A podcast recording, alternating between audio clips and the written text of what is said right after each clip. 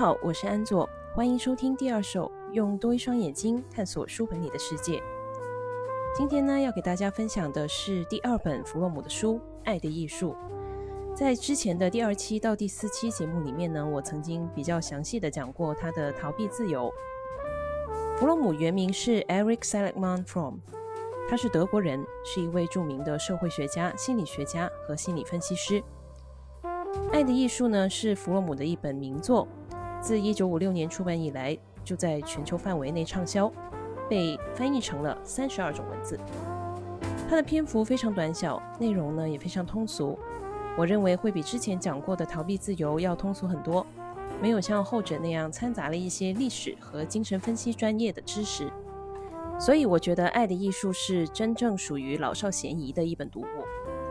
当然了，就像上一期节目我讲到上野千鹤子的《艳女》一样，《爱的艺术》作为一本非小说类的著作，它既然如此的贴近大众，就意味着它里面肯定牺牲了一部分的说理和分析，同时呢，会有相对比较多的主观的论断。所以呢，我自己在看《爱的艺术》的时候，就会觉得弗洛姆说的好像都挺有道理，但是细想之下，其实也有不少地方是值得斟酌的。当然了，如果不较真的话，我个人还是比较赞同弗洛姆在书中表达的很多思想的。《爱的艺术》现在依然在市面上有售，我看的呢是二零一八年人民文学出版社出版的电子中文版，是在豆瓣阅读上面看的。纸质版呢应该也不难找。《爱的艺术》英文原名叫《The Art of Loving》，而不是《The Art of Love》。Love 和 Loving。在英文里，虽然都属于爱的意思，但是呢是属于不同的词性。Love 是名词和动词同体，可以表示爱这件事，也可以用作动词组成句子，譬如说 I love you。而 loving 则是 love 的动名词，这就表示啊，作者在这本书里面重点说的是如何去爱。爱是一种主动的行动，而非一种被动接受的恩赐，不是一种你能获得的物品。而是你去实践的一个行为。而标题里面“艺术”的意思就是，作者认为爱是一种需要磨练的技能，并不是与生俱来的天赋。就像你要弹钢琴、要画画，都得去学去练。没有人生下来就是贝多芬或者毕加索。弗洛姆呢，在书本里面不断的强调，如何去爱是比人们想象中要更困难、更复杂的事情。他在第一章引论里面提到，现代人往往会误把爱当作被爱。弗洛姆认为这种情况在男性身上能够比较容易找到例子。很多男性总觉得自己只要功成名就，就会自然而然地收获爱情。他们把爱当作是功成名就的附赠，而非需要自己努力去实践的东西。功成名就带来爱。这件事情在弗洛姆的逻辑里面，应该是一个能够做好自己的事业的人，应该呢就是一个有能力的人，而这种有能力的人，就会有更大的概率会是一个同时兼备爱的能力的人，也就是说，他有可能更懂得去爱。当然了，这并非绝对，因为弗洛姆认为啊，爱在当代社会是非常稀缺的，但是其实我们并不缺一些功成名就的人。现代人呢，还常常会认为爱是简单的，难的只是找到合适的对象。弗洛姆认为啊，对合适对象的过度强调，源自商品经济的崛起。人们习惯性的用对待货品的方式去对待自己的爱人，就像挑选最适合自己的商品一样，去挑选适合自己的对象。他认为这导致人们都觉得不需要学习，自己就已经懂得如何去爱了。而大部分爱情关系里面的问题呢，都只是来自不适合自己的对象罢了。还有就是，人们常常会误把堕入情网的经历当做是永恒关系的开始，觉得能在短时间内对一个原本陌生的人萌生如此狂热的好感，这只能是真爱和命中注定的力量了。但弗洛姆认为啊，这种狂热的感情只能说明双方在此之前有多寂寞、多渴望陪伴。而无法说明这就是真爱。他认为爱情是主动与人融为一体的技能，而不是被动接受的能力。爱是需要时间去磨练，从而成就的，而不是两个人一看对眼，然后展开一段关系时就能够自然形成的。到了第二章，弗洛姆就提到了现代化带来的分离焦虑，也就是他在《逃避自由》里面详细描述过的。人跟自然和氏族的原始关联，随着工业化、现代化而逐渐分崩离析。个体呢，开始陷入一种存在意义上的孤独，而孤独呢，带来了分离焦虑。由于这种焦虑，人们开始寻找各种各样的方式，试图跟世界、跟人重新建立联系。弗洛姆认为，酒瘾、毒瘾，甚至性瘾，都是人尝试重新建立联系的方式。但他认为这些东西呢，并不能帮助我们真正的去克服分离焦虑。真正能够克服分离焦虑的是爱，而没有爱的性，除了瞬间的快感以外，并无法跨越两个人之间真正的鸿沟。那真正的爱是什么呢？弗洛姆认为，爱是人的一种主动的能力，爱使人克服孤独和分离感，但爱承认人自身的价值，保持自身的尊严。在爱之中存在着这样的矛盾状态：两个人成为一体，而仍然保留着个人的尊严与个性。具体来说啊，成熟的爱就是在保持个人的尊严和个性的前提之下的结合。它需要双方都主动行动，而不是说像一些文文艺作品里面常常强调的被动的堕入情网。事实上啊，如果你一直被动享受的话，迟早有一天这份激情是会消退的。而真正的爱呢，是一种给予。这种给予并不建立在本人压抑自己，甚至损害自己而去做出的付出和牺牲之上。爱的给予非但不会自损，还能够让给予的人变得更加强大和丰沛。这是因为人能够通过把自己的快乐、勇气，甚至悲伤等等丰富的内在传递给他人，从而把自己的这些情感和内涵具体化。人并非通过给予来获得对方的爱，给予这个动作本身就是爱。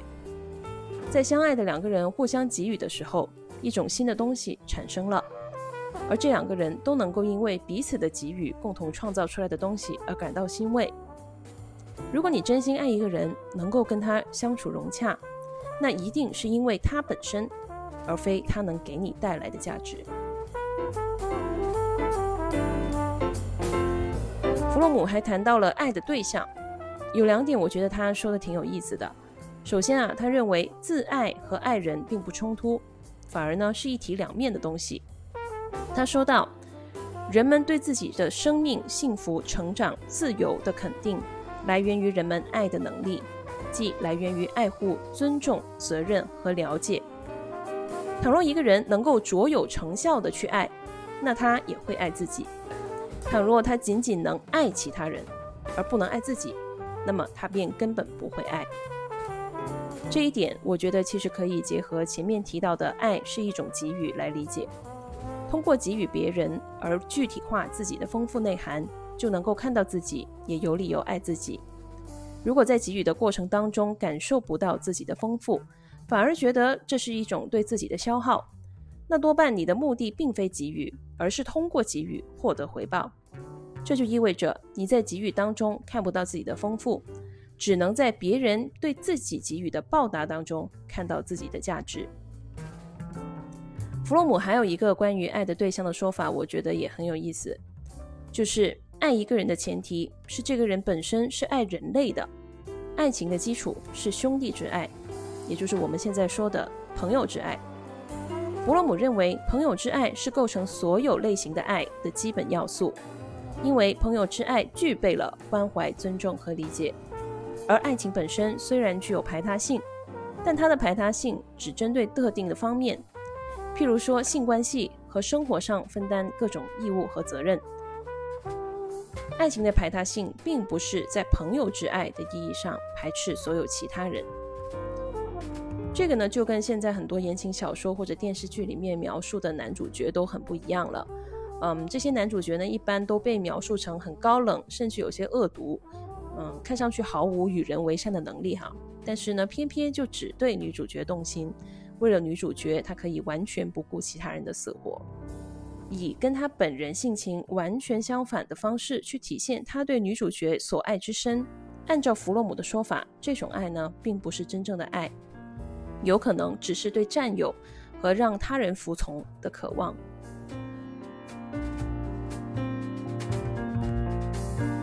在书本的第三章弗洛姆讲到了当代西方社会的爱以及他们存在的问题那所谓的当代呢，指的就是他自己写作的那个年代，也就是上世纪五十年代左右。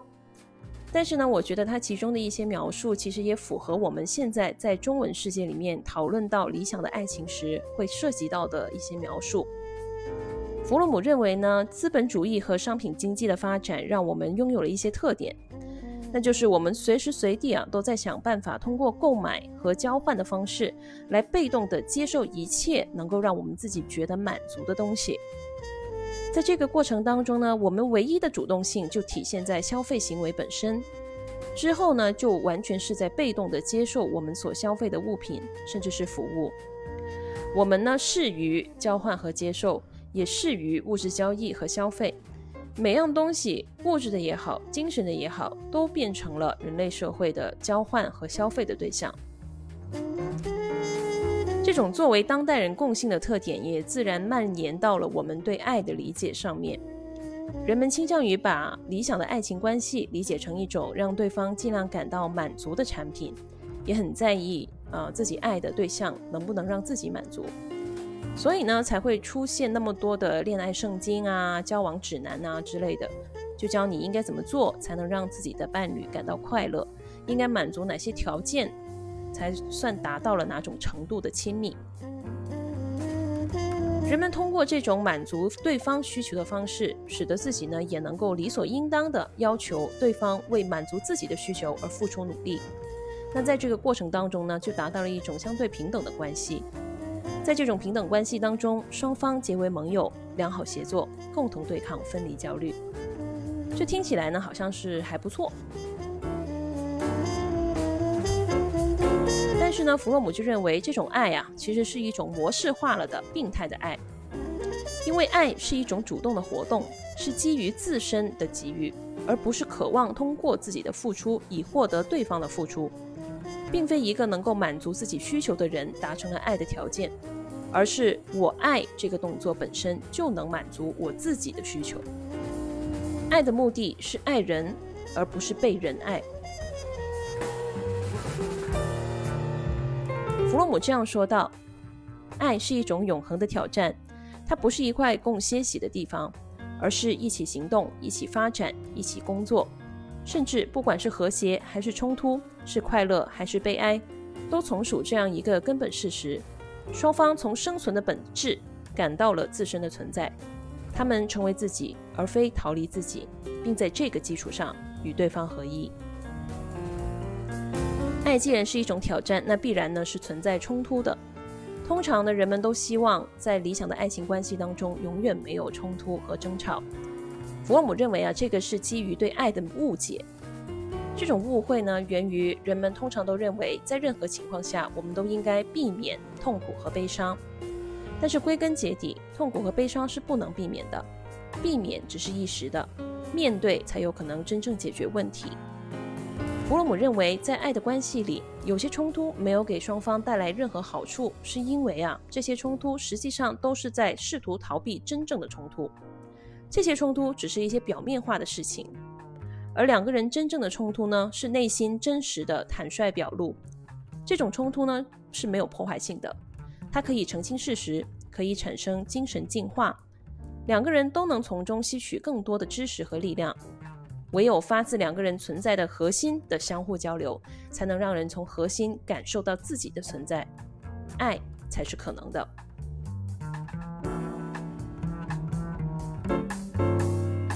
在接下来的第四章，弗洛姆呢就给出了一些关于如何实践爱这种艺术的建议。弗洛姆认为啊，爱的艺术本身是只有实践才能实现的，而他在本章里面主要是为了讨论一下相关的途径。以帮助读者的实践。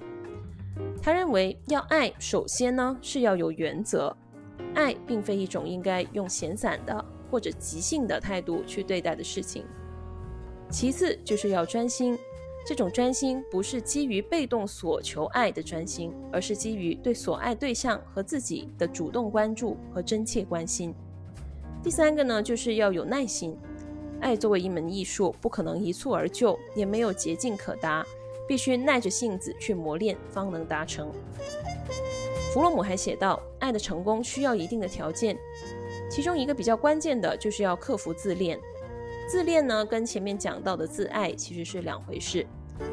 克服自恋强调的其实是尽量客观地看待身边的事物，不把自身的看法和观点套用在对其他事物或者其他人的了解之上。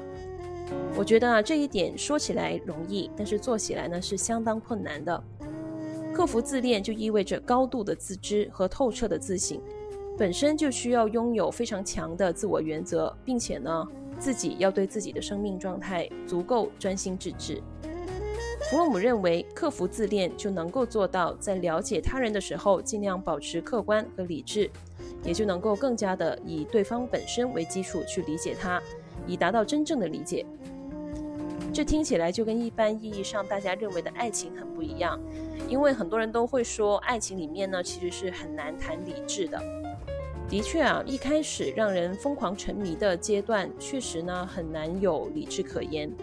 但是弗洛姆大概会认为啊，这一个阶段其实并没有爱的存在，这一些疯狂沉迷呢只是分离焦虑的体现。经过了疯狂沉迷。开始进入主动跟对方融为一体，而又不失自己个性的过程，才是真正的爱的实践。那值得一提的是，爱的实践呢，并不只是针对爱情对象的，它针对自己，针对人类，针对社会。它从根本上讲是一种人自有的性情，只是在不同的关系类型当中会有不同的表现。弗洛姆承认。他自己所说的这种爱呢，在当代社会是很少见的，但他认为这种爱是对人类生存问题唯一合情合理的、让人满意的答案。再多的名分和利益都满足不了一个自恋又被动的人，只有主动去热爱。爱人类，爱自己，爱生活本身，才有可能解决根本性问题。弗洛姆觉得，如果要让这种爱变为一种社会中普遍存在的现象，那么当下整个社会的运行逻辑都需要进行深刻的变革。理想的状态呢，就是不应该是人不计一切代价的去满足经济结构，而是经济结构反过来满足人的根本欲求。当然了，现在我们不具备这样一个社会环境，并不意味着在当下这个社会，个人不可能实现真正的爱。只是相对来说，如果要做出这种实践的话，付出的代价会比较大。呃，我呢，其实基本上是比较赞同弗洛姆的这种说法的。那总体上来说，我觉得这本书还是非常值得一读的。我今天呢，只讲了我认为他写的特别有意思，甚至有些反直觉的观点。有兴趣的看官呢，可以自行购买来仔细阅读一下。我相信不同的读者应该会有不一样的收获。今天的节目就到这里，谢谢大家收听。如果有想说的话欢迎给我留言评论我们下期见。Take me away from the loneliness of my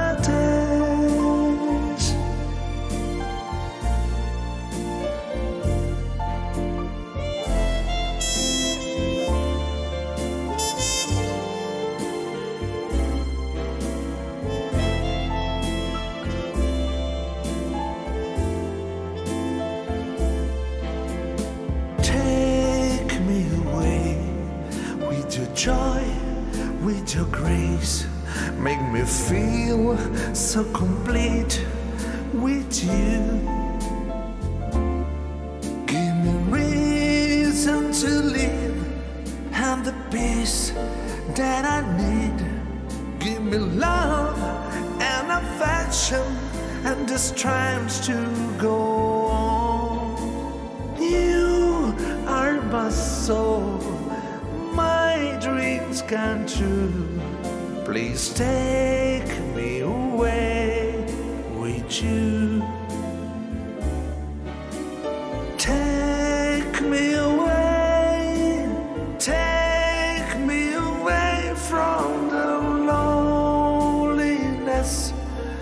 Of my